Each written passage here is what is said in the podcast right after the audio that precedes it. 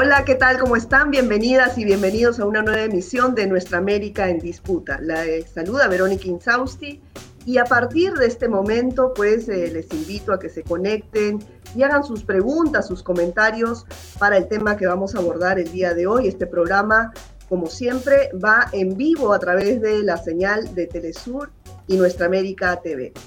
El tema que vamos a abordar el día de hoy es eh, los DEX, los derechos especiales de giro, que el próximo 23 de agosto se van a repartir entre los países miembros del Fondo Monetario Internacional.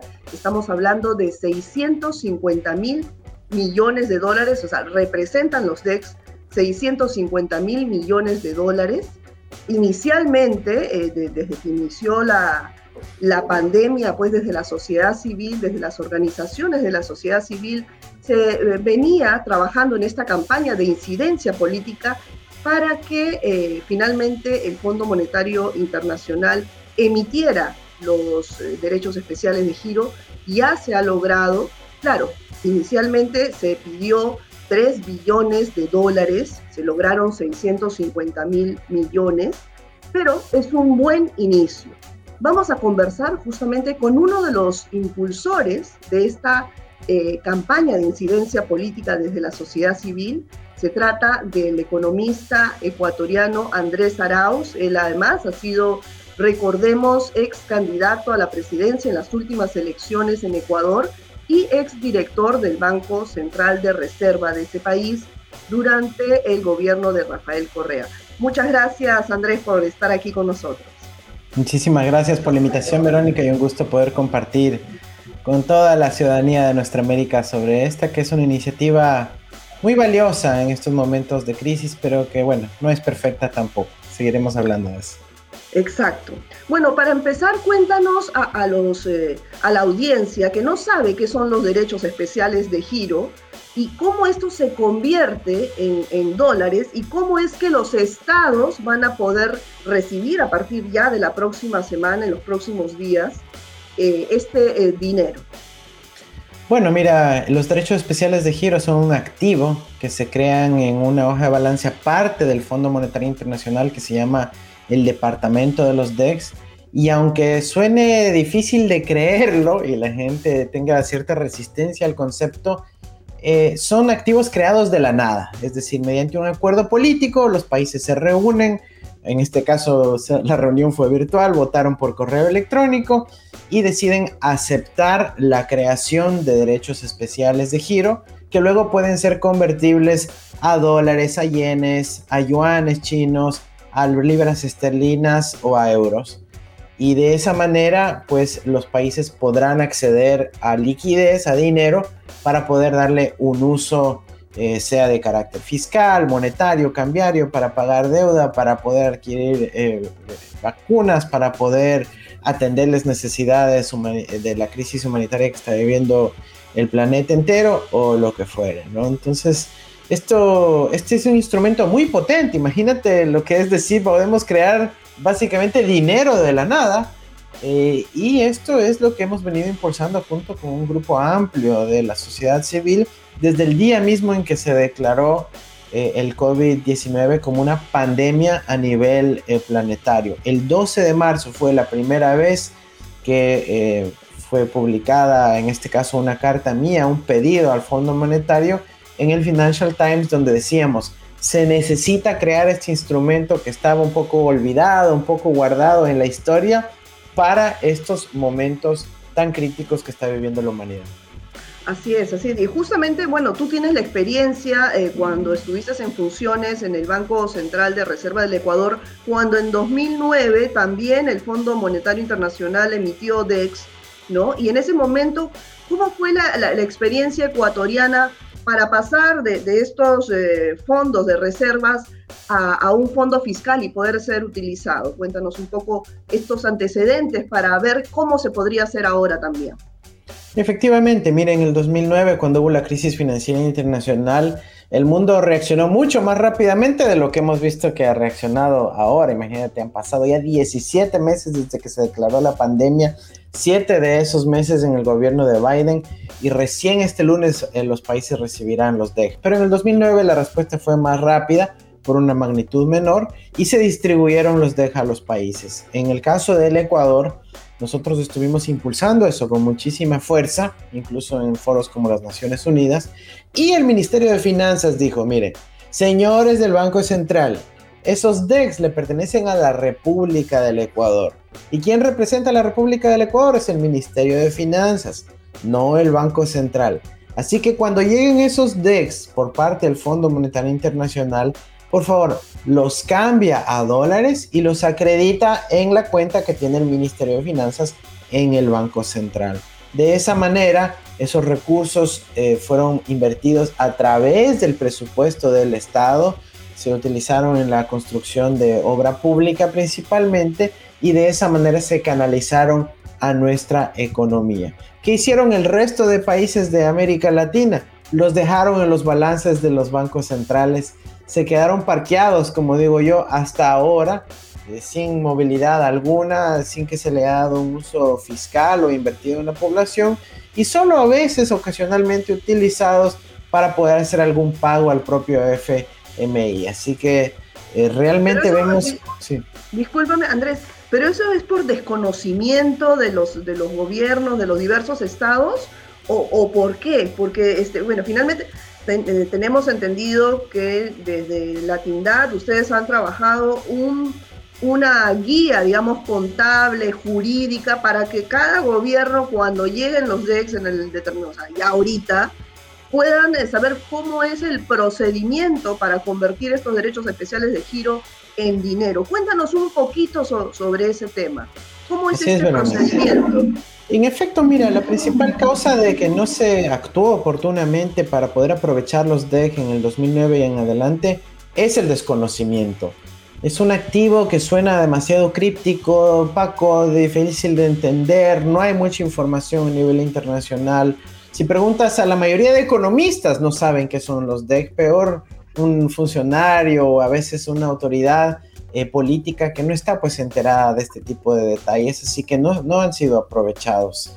Incluso en esta discusión que estamos teniendo ahora ha aumentado el nivel de conocimiento, pero sigue siendo un instrumento críptico. Así que yo diría que la principal eh, causa de que no han sido utilizados en el pasado es por desconocimiento. Ahora, eso no quita que ese desconocimiento no es casual hay una agenda, digamos, de grandes poderes eh, fácticos, financieros, etcétera, que no les interesa promover mucho la figura de los derechos especiales de giro de los DEI, porque termina compitiendo con esta lógica de administración de la escasez. Porque imagínate, si es que el mundo se llega a enterar paulatinamente de que se creó de la nada 650 mil millones de dólares que dos tercios de eso va a los países más ricos, apenas un tercio a los países en vías de desarrollo. Bueno, la pregunta inmediata es, ¿necesitamos que haya más de esto para enfrentar el cambio climático? La, eh, el problema que tenemos en el hambre en el planeta, el poder resolver la crisis biológica y sanitaria del coronavirus, etc. Entonces, resulta que sí hay recursos en el planeta si es que se llega a los acuerdos políticos para crearlos. Entonces, eh, realmente hay un cambio eh, paradigmático si es que llega a haber más información sobre los derechos especiales de giro. Nosotros eh, trabajamos junto con Latindad para crear un manual, un manual, así como dice su nombre, una guía de fácil entendimiento para las autoridades públicas, pero también a los líderes de la sociedad civil, para que puedan incidir en sus gobiernos y poder decir, hey, no desaprovechen estos recursos que están ahí, no los dejen parqueados o guardados en medio de una pandemia y utilicémoslos para poder impulsar la recuperación económica, enfrentar los problemas en materia sanitaria, recuperarnos a partir de una economía del cuidado, con igualdad de género, con la posibilidad de luchar contra el cambio climático y favoreciendo los intereses de las grandes mayorías. Ahora, suena difícil también cuando uno escucha por primera vez el FMI va a entregar o repartir los derechos especiales de giro, eh, esto eh, representa o se puede convertir en dinero gratis. Eh, uno dice, ¿del FMI? ¿Cómo es eso? O sea, si el FMI siempre ha puesto más bien condiciones, los préstamos leoninos, entonces, ¿Cómo ocurre esta figura? Cuéntale a la gente que no por primera vez está escuchando sobre los DEX. cómo es que el FMI está repartiendo dinero gratis a todos los, a todos los países miembros y además, eh, bueno, los DEX no son dinero, cómo los DEX se pueden convertir en dinero sin ningún tipo de interés. Entonces, eh, son dos cosas que realmente suenan sorprendentes viniendo del FMI, ¿no? Sí, exactamente. Y es una preocupación válida, ¿no? Si el FMI nos cuando da préstamo exige condicionamientos, privatizaciones, reducción del gasto, despidos masivos, liberalización financiera, la fuga de capitales, todas esas son reglas que pone el FMI cuando da un, un préstamo a un país. Pero en este caso es muy importante entender que dentro del FMI hay toda una estructura administrativa y una unidad aparte, hay una unidad aparte que se llama el Departamento de los Derechos Especiales de Giro. Este departamento es independiente de la estructura del Fondo Monetario Internacional y esos son los recursos que son creados políticamente, ¿ya? No es de la tecnocracia del FMI que los, que los crea, ni los funcionarios del día a día que generalmente están condicionando a los países. Este departamento de los DEC se rige por las decisiones que toma la Asamblea General del Fondo Monetario Internacional, es decir, la participación de todos sus países miembros, los 190 países miembros del Fondo Monetario Internacional. Claro que ahí se pondera el voto, lamentablemente, por el tamaño de la economía y el poder geopolítico que tienen ciertos países. Pero en todo caso, están ahí representados los gobiernos, quienes son quienes toman la decisión de emitir los derechos especiales de giro. Así que si es que quieres es una especie de dinero creado por consenso político. Ahora, cuando reciben esto los países, los países deben ordenar al Banco Central que emita una comunicación al SWIFT, eh, perdón, una comunicación SWIFT al Fondo Monetario Internacional y le dicen, miren, por favor intercambien los derechos especiales de giro que hemos recibido, queremos dólares, el FMI se encarga de llamar a otros países, generalmente son China, Inglaterra, los mismos Estados Unidos, hay otros países también, y les dicen, miren, tenemos este país que quiere vender DEX, alguien quiere comprarlos, generalmente se encuentra un comprador en menos de dos semanas y pues entrega ya los dólares al país que los necesitó. El país... ¿Ningún interés? El país que ha adquirido dólares a cambio de entregar sus DEX, tiene que pagar una pequeña comisión, una tasa de interés anual del 0,05% es decir, menos de una décima de un porcentaje de tasa de interés anual, se paga trimestralmente, el costo es evidentemente muy, muy, muy bajito, básicamente se paga para que el comprador de los DEX tenga algún incentivo también para proveer los dólares, pero el costo es realmente ínfimo eh, y no tiene ninguna, digamos, afectación a los presupuestos eh, significativa de los países, ninguna afectación significativa. Es decir, este, este dinero prácticamente eh, eh, es un dinero gratuito que va a llegar el 23 de agosto a todos los países miembros del Fondo Monetario Internacional. Pero cuéntame un poco cómo se logró, porque esto es una campaña ardua desde la sociedad civil, donde tú eres uno de, los principales actores que, ha promovido esta situación de incidencia política, cómo se llevó durante estos 17 meses, pues la campaña inició cuando inició la pandemia, hasta que finalmente se lograra, porque eh, la última vez que se emitieron DEX ha sido hace más de 10 años, 2009, ¿no? ¿Cómo se ha logrado ahora esta situación a través, eh, por qué, por ejemplo, con Trump se negó completamente, con Biden incluso, como tú referías en, un webinar eh, de hace unos días, demoró siete meses en aprobarlo, ¿no? Y finalmente, ¿por qué de los 3 billones que ustedes se pedían desde las organizaciones de la sociedad civil, se han logrado solamente 650 mil millones de dólares?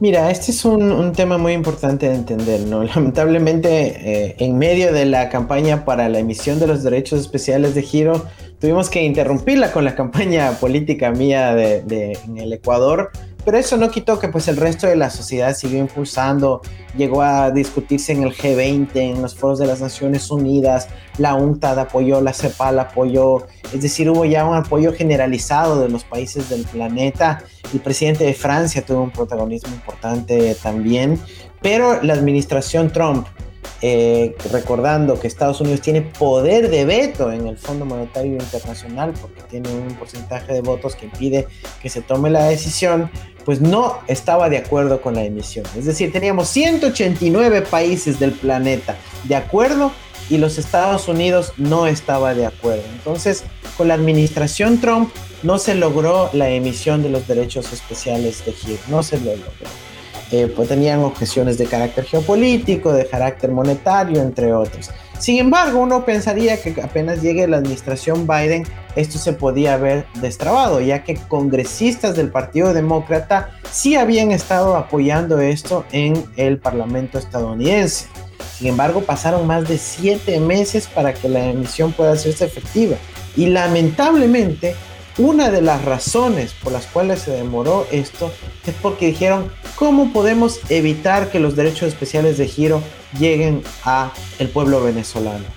Y así de grotesca fue la argumentación, al punto que en abril llegaron a un acuerdo triste dentro del Fondo Monetario Internacional para decir que el FMI no reconocía a ninguno de los dos supuestos presidentes de Venezuela, ni a Guaidó ni al presidente Maduro, y dijeron, ah, como no hay certidumbre sobre quién es el verdadero presidente, no podemos acreditar los derechos especiales de giro a Venezuela, y eso tristemente fue uno de los factores que destrabó la emisión. Esto contradice las propias normas del fondo que hasta un día antes de abril habían estado transaccionando regularmente con el Banco Central de Venezuela.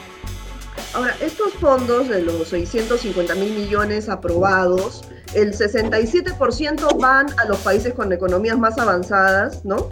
Y un pequeño, un porcentaje mucho menor, eh, por ejemplo, América Latina creo que le, tocan 51 mil millones de dólares, ¿no? Tengo entendido.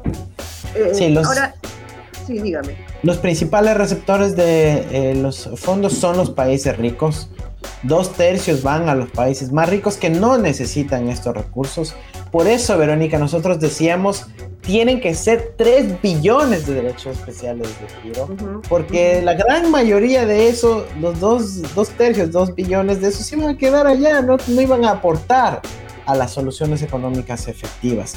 Recordemos que los países ricos ya crearon dinero, dólares, yenes, euros, libras, por una cantidad superior a 16 mil millones, perdón, 16 billones en, español, 16 trillion, si quieres a la cifra en inglés, eh, de dólares para enfrentar la pandemia. Es decir, ellos no tienen la restricción que tenemos los países del sur. Así que decíamos, necesitamos que sea una gran una gran emisión para que pues una cantidad razonable, ahí sí, eh, de acuerdo a las estimaciones de la UNTA, de la CEPAL, de las Naciones Unidas, pues sean destinadas a enfrentar eh, la gran recesión ocasionada por la pandemia. Entonces, eh, sí, y en América Latina, pues los principales receptores son Brasil, México, en tercer lugar está Venezuela, pero como digo, todavía no está autorizado que Venezuela pueda recibir esos DEC y eso realmente es un golpe a toda América Latina porque es el 10% del monto que le hubiera tocado a América Latina. Así es, así es. Pero bueno, hay posibilidades de que se destrabe, eh, que Venezuela reciba estos DEX o, ya el FMI ha impuesto una decisión al respecto. No, no es una decisión eh, final, es algo que evidentemente tiene tintes políticos. Yo eh, he hecho una mención que en el grupo de Puebla se ha felicitado de estos, digamos, diálogos que se están llevando a cabo entre la oposición venezolana y el gobierno venezolano en México. Y el grupo Puebla considera que una de las principales acciones eh, y resultados que se deben dar a partir de ese proceso de, diálogo en México es que se comunique al Fondo Monetario Internacional que hay reconocimiento de la autoridad gubernamental respectiva ante el Fondo Monetario para que el pueblo venezolano pueda recibir esos 5 mil eh, millones de dólares en derechos especiales de giro que puedan utilizarse para enfrentar eh, la crisis derivada de la pandemia. Así es. Ahora, mientras tanto, eh, este lunes, que los, el resto de países de América Latina van a recibir estos 51 mil millones de dólares. Esto representa, te escuché, más o menos el 1% del PIB, ¿no? claro, hubiese sido lo ideal que se reciba lo, que se solicitó, los 3, eh, los 3 billones, pero bueno, algo es, es mejor que nada, ¿no? Y en todo caso, se puede volver a gestionar y hacer otra solicitud de Pero mientras tanto, ¿qué pueden hacer los estados con este dinero que van a tener ya fresco y que van a llegar a los bancos central de reserva? ¿Cuál es el procedimiento que debería hacer cada estado? Mira, los países ahorita tienen que primero eh, darse cuenta que van a recibir esos recursos el lunes. Sí, estamos el jueves, viernes y ya el siguiente día laborable es el lunes.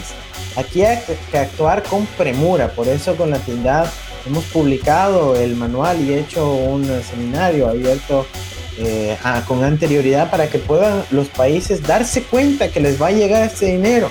En muchos países ni saben que está a punto de llegar este dinero.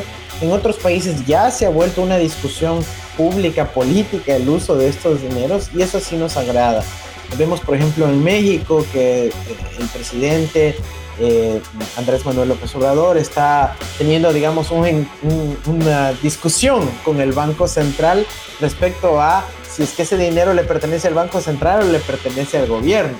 Nosotros en, la tienda y en el manual hemos dicho con claridad que le pertenece a los estados. Ese es justamente el primer camino para que se pueda utilizar los derechos especiales de giro el artículo 15 y el artículo 17 del convenio constitutivo del Fondo Monetario Internacional son absolutamente claros que dicen que los DEX pertenecen a los países miembros, no a sus bancos centrales. Y eso es lo que tienen que comunicar los ministerios de finanzas a sus bancos centrales de aquí hasta el día lunes y decirle, señor Banco Central, esos recursos que van a llegar el día lunes, por favor, cámbielos en dólares y deposítelos en la cuenta del Ministerio de Hacienda, de Finanzas o de Tesorería, como se llame en cada país. Luego hay otra opción, otra opción que es lo que hace Estados Unidos, lo que hace Canadá, lo que hace Reino Unido, que el propio Ministerio de Finanzas recibe los recursos y le vende papeles al Banco Central para poder recibir dinero líquido. Esa es una alternativa. ¿Pero qué nos demuestra esto? que no hay impedimento internacional para que sean los ministerios quienes ejerzan la titularidad y la propiedad de los derechos especiales de giro. Si lo hace en Canadá, si lo hace Reino Unido, si lo hace Estados Unidos, significa que no hay restricción internacional. También hay otra opción, en caso de que haya bancos centrales que se resistan a estos mecanismos, pues el Banco Central recibe los DEX, pero lo registra como un ingreso extraordinario en el estado de resultados, es decir, en el presupuesto del 2021. Como va a tener un ingreso extraordinario tan alto, eh, al finalizar el año va a tener utilidades extraordinarias. En la gran mayoría de los bancos centrales de, nuestro, de nuestra región, esas son utilidades que se transfieren como un dividendo hacia los ministerios de finanzas hacia finalizar el año. Hay un cuarto camino, pero es más convencional, que tiene que ver con el financiamiento monetario, en donde el Banco Central le da un préstamo al ministerio por el monto equivalente de los recibidos, pero bueno, eso es bastante convencional. Hemos eh, abierto una gran cantidad de opciones distintas que tienen los países para poder utilizar estos recursos y yendo, lamentablemente, digamos, yendo hacia una parte más técnica, contable, jurídica, que a veces es un poco compleja, pero que eh, ayuda a quienes no han estado familiarizados con los derechos especiales de giro a poder utilizarlos en beneficio de su pueblo. Por ejemplo, estos derechos especiales de giro, si los estados quieren convertirlo en dólares, bueno, ya nos has explicado hace, unos minutos cómo sería esa transacción, pero esto se puede utilizar, por ejemplo, para para enfrentar la pandemia, para comprar vacunas. ¿Se puede utilizar en lo que los estados quieran? ¿Eso es una decisión soberana o tienen que consultar al FMI? No hay ninguna necesidad de consultar al FMI. Estos uh, DEX vienen sin condiciones, sin eh, ninguna eh, obligación de monitoreo ni de reporte al Fondo Monetario de qué se hace con esos recursos. El fondo es únicamente el contador que recibe los recursos, los intercambia por dólares y se vuelve ya una decisión soberana de, cada país. Eh, evidentemente, pues nosotros creemos que la recuperación y la reactivación económica tiene que estar destinada para favorecer a las grandes mayorías, invertir en salud, en educación, en infraestructura crítica, en apoyar a las economías populares y solidarias, en la economía del cuidado, que tanto se ha debilitado a lo largo de esta pandemia. Eh, y esas serían, digamos, las prioridades en términos de recomendación. Pero también hay otras posiciones válidas que dicen, no, bueno, aprovechemos esto para constituir un fondo de diversificación económica o aprovechemos para destinar los DEX eh, para poder eh, pagar deuda externa, como lo propone el presidente de México. Esa no sería mi opción, pero lo importante es que el pueblo, el soberano, sea quien tome esa decisión. Y esa decisión la puede tomar el Banco Central de Reserva de una forma autónoma o eh, está, digamos, la, la decisión está en manos del gobierno.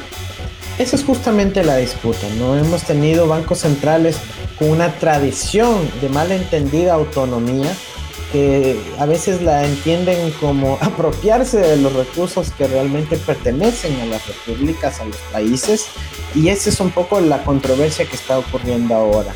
Han mal utilizado la legislación monetaria que describe los componentes de la Reserva Internacional, el oro, las divisas, los derechos especiales de giro, las inversiones en el exterior, como si eso atribuyera la propiedad originaria de esos activos, cuando es meramente una descripción del tipo de activos que constituyen la reserva.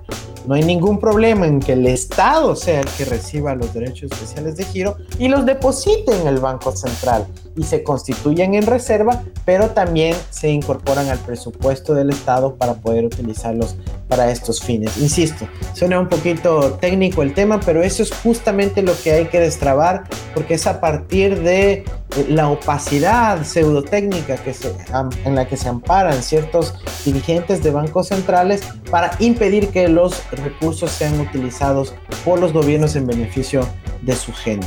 Entonces, eh, mira, América Latina y el mundo está enfrentando una pandemia cuyo origen es biológico y es sanitario. No es cambiario, no es monetario, no, no es que ha habido aquí un problema eh, ocasionado por eh, la cuestión financiera. Aquí fue un problema de carácter biológico y sanitario. Por ende, la respuesta tiene que ser de carácter biológico, sanitario y fiscal. Es decir, el gobierno tiene que actuar en esa esfera y poco tienen que hacer o decir los bancos centrales en esta coyuntura más que apoyar a los gobiernos a poder salir de estas crisis. Ahora, respecto a, por ejemplo, este dinero, ¿en algún momento se tendría que devolver algo? ¿Esto viene a ser una deuda externa con el Fondo Monetario Internacional o es completamente un dinero eh, que cae del cielo, como se dice, y no hay que devolverlo nunca ni de aquí a, no sé, 10, 20 años? ¿Cómo, cómo es esta posibilidad que se presenta ahora? Es efectivamente dinero que cae del cielo previo a una decisión política, como lo hemos explicado ya. Pero es, es, es dinero eh, gratuito, es dinero que no tiene obligación de amortizar ni de devolver adelante, eh, no constituye deuda externa, no es que el país recibe estos DEX y los tiene que repagar más adelante, no, esto es simplemente una asignación que se da a partir del departamento de DEX del fondo hacia los distintos países sin obligación de repago. Solo si se cambian a dólares hay que pagar una tasa pequeña de 0,05% de interés anual, eso se paga de forma trimestral, insisto, es un monto ínfimo para la cantidad, pero no hay que volver a vender los dólares a cambio de DEX, no hay necesidad alguna de hacer eso, así que realmente es un instrumento muy flexible, muy ágil, eh, de gran facilidad y de gran apoyo para los países del sur. El gran problema sería que teniendo un gran instrumento como ese, quede desaprovechado, quede parqueado, quede olvidado, quede simplemente en las reservas guardadito y no sea aprovechado por los países para poder contribuir al desarrollo de su gente. Claro, y eso básicamente por una cuestión de desconocimiento de los gobiernos, ¿no? Porque como tú bien dices, es, es algo novedoso, ¿no? Es novedoso a pesar de que fue creado en 1969, la segunda emisión fue en los años 70, una serie de emisiones, y de ahí estuvo olvidado hasta el 2009. Y ahora tenemos una nueva emisión ahora en el 2021 y eh, vamos a revitalizarlo. Por eso el trabajo que hace Nuestra América TV, que puede compartir esto con el mundo entero, es muy importante. No vas a escuchar muchas discusiones ni programas que hablen sobre los derechos especiales de giro, a pesar de que para América Latina el día lunes van a llegar 51 mil millones de dólares a toda nuestra América. Esa es la magnitud y no se discute. A veces por escándalos de 6 mil dólares, como en el caso de contra Rafael Correa, por veces escándalos de millones de dólares se hace ciertos titulares y ocupa el espectro mediático, pero en este caso que estamos recibiendo 51 mil millones de dólares, no hay una discusión profunda en la región. Así es, así es, lamentable. Pero bueno, ahora mi, última pregunta, porque se nos ha ido el tiempo. ¿Qué pasa? No sé si, si es eh, ya mucha ilusión eh, este tema. Por ejemplo, tú has mencionado que el 67% de estos 650 mil millones de dólares van a ir destinados a países con economías avanzadas que además durante a lo largo de la pandemia han recibido mucho más, más que eso. Hay posibilidades que estos países eh, de economías avanzadas puedan donar, transferir sus DEX a los países pobres. ¿E-, ¿Esta decisión le compete, es soberana de cada gobierno o hay que pedir autorización? ¿O es, o es una, una utopía pensar que algún país va a donar sus DEX a los países pobres? Sí, mira, yo creo que es eh, una opción. Hay muchos eh, compañeros de la sociedad civil que están actuando eh, de forma muy diligente para poder convencer a los gobiernos de los países ricos de que donen o transfieran o por lo menos presten una parte de los DEX a los países en vías de desarrollo. Eh, hay otras iniciativas como decir, bueno, hay tantos DEX que fueron creados que no van a ser utilizados, ¿por qué no armamos un fondo para luchar contra el cambio climático, para poder adquirir vacunas y donarlas? ¿Por qué no utilizamos esos recursos de alguna manera para que no queden parqueados y botados? Entonces sí es posible, las normas del fondo actualmente lo permiten, eh, pero evidentemente sí vamos a necesitar algo de músculo para lograr que eso finalmente ocurra. Desde mi parecer, yo creo que es más fácil lograr una nueva emisión de derechos especiales de giro mucho más grande, que por cierto está discutiéndose ya en el Congreso estadounidense y parece que va a haber luz verde también eh, pronto ahí, pero requiere mucha vigilancia ciudadana, mucho impulso esto, concientización generalizada de que estamos hablando y ojalá pues eso pueda ocurrir en los próximos meses. Así es, ojalá. Bueno, muchísimas gracias Andrés y verdad, agradecerte sinceramente como ciudadana del mundo, como millones de personas que eh, gracias al trabajo tuyo de, organizaciones como la Tindad y mucha gente que trabaja en silencio para lograr esto que se ha podido lograr, es un gran logro, eh, podemos eh, pues finalmente los pueblos del mundo recibir los beneficios de estas decisiones y estas incidencias políticas desde la sociedad civil. Y como tú dices, esto sigue, falta mucho músculo, pero vamos en buen camino. Muchas gracias, Andrés, por esto. Muchísimas gracias, Verónica, por la oportunidad de compartir con la ciudadanía sobre esto. Y no se olviden que 50 eh, mil millones de dólares para nuestra América, para América Latina, tiene que destinarse al pueblo. Que no se quede ahí en los bancos centrales, que en muchos países son lo más alejado que existe del pueblo. Un abrazo. Un abrazo en la distancia. Chao. Bueno amigos, esto ha sido todo por hoy. Una gran noticia. Este lunes llegan a América Latina 50 mil 50 mil millones de dólares. Ojalá que los gobiernos puedan utilizar estos fondos para enfrentar la pandemia para nuestros pueblos. Vamos a estar vigilantes, informando más y constantemente sobre este tema. Cuídense mucho y nos vemos en una próxima edición.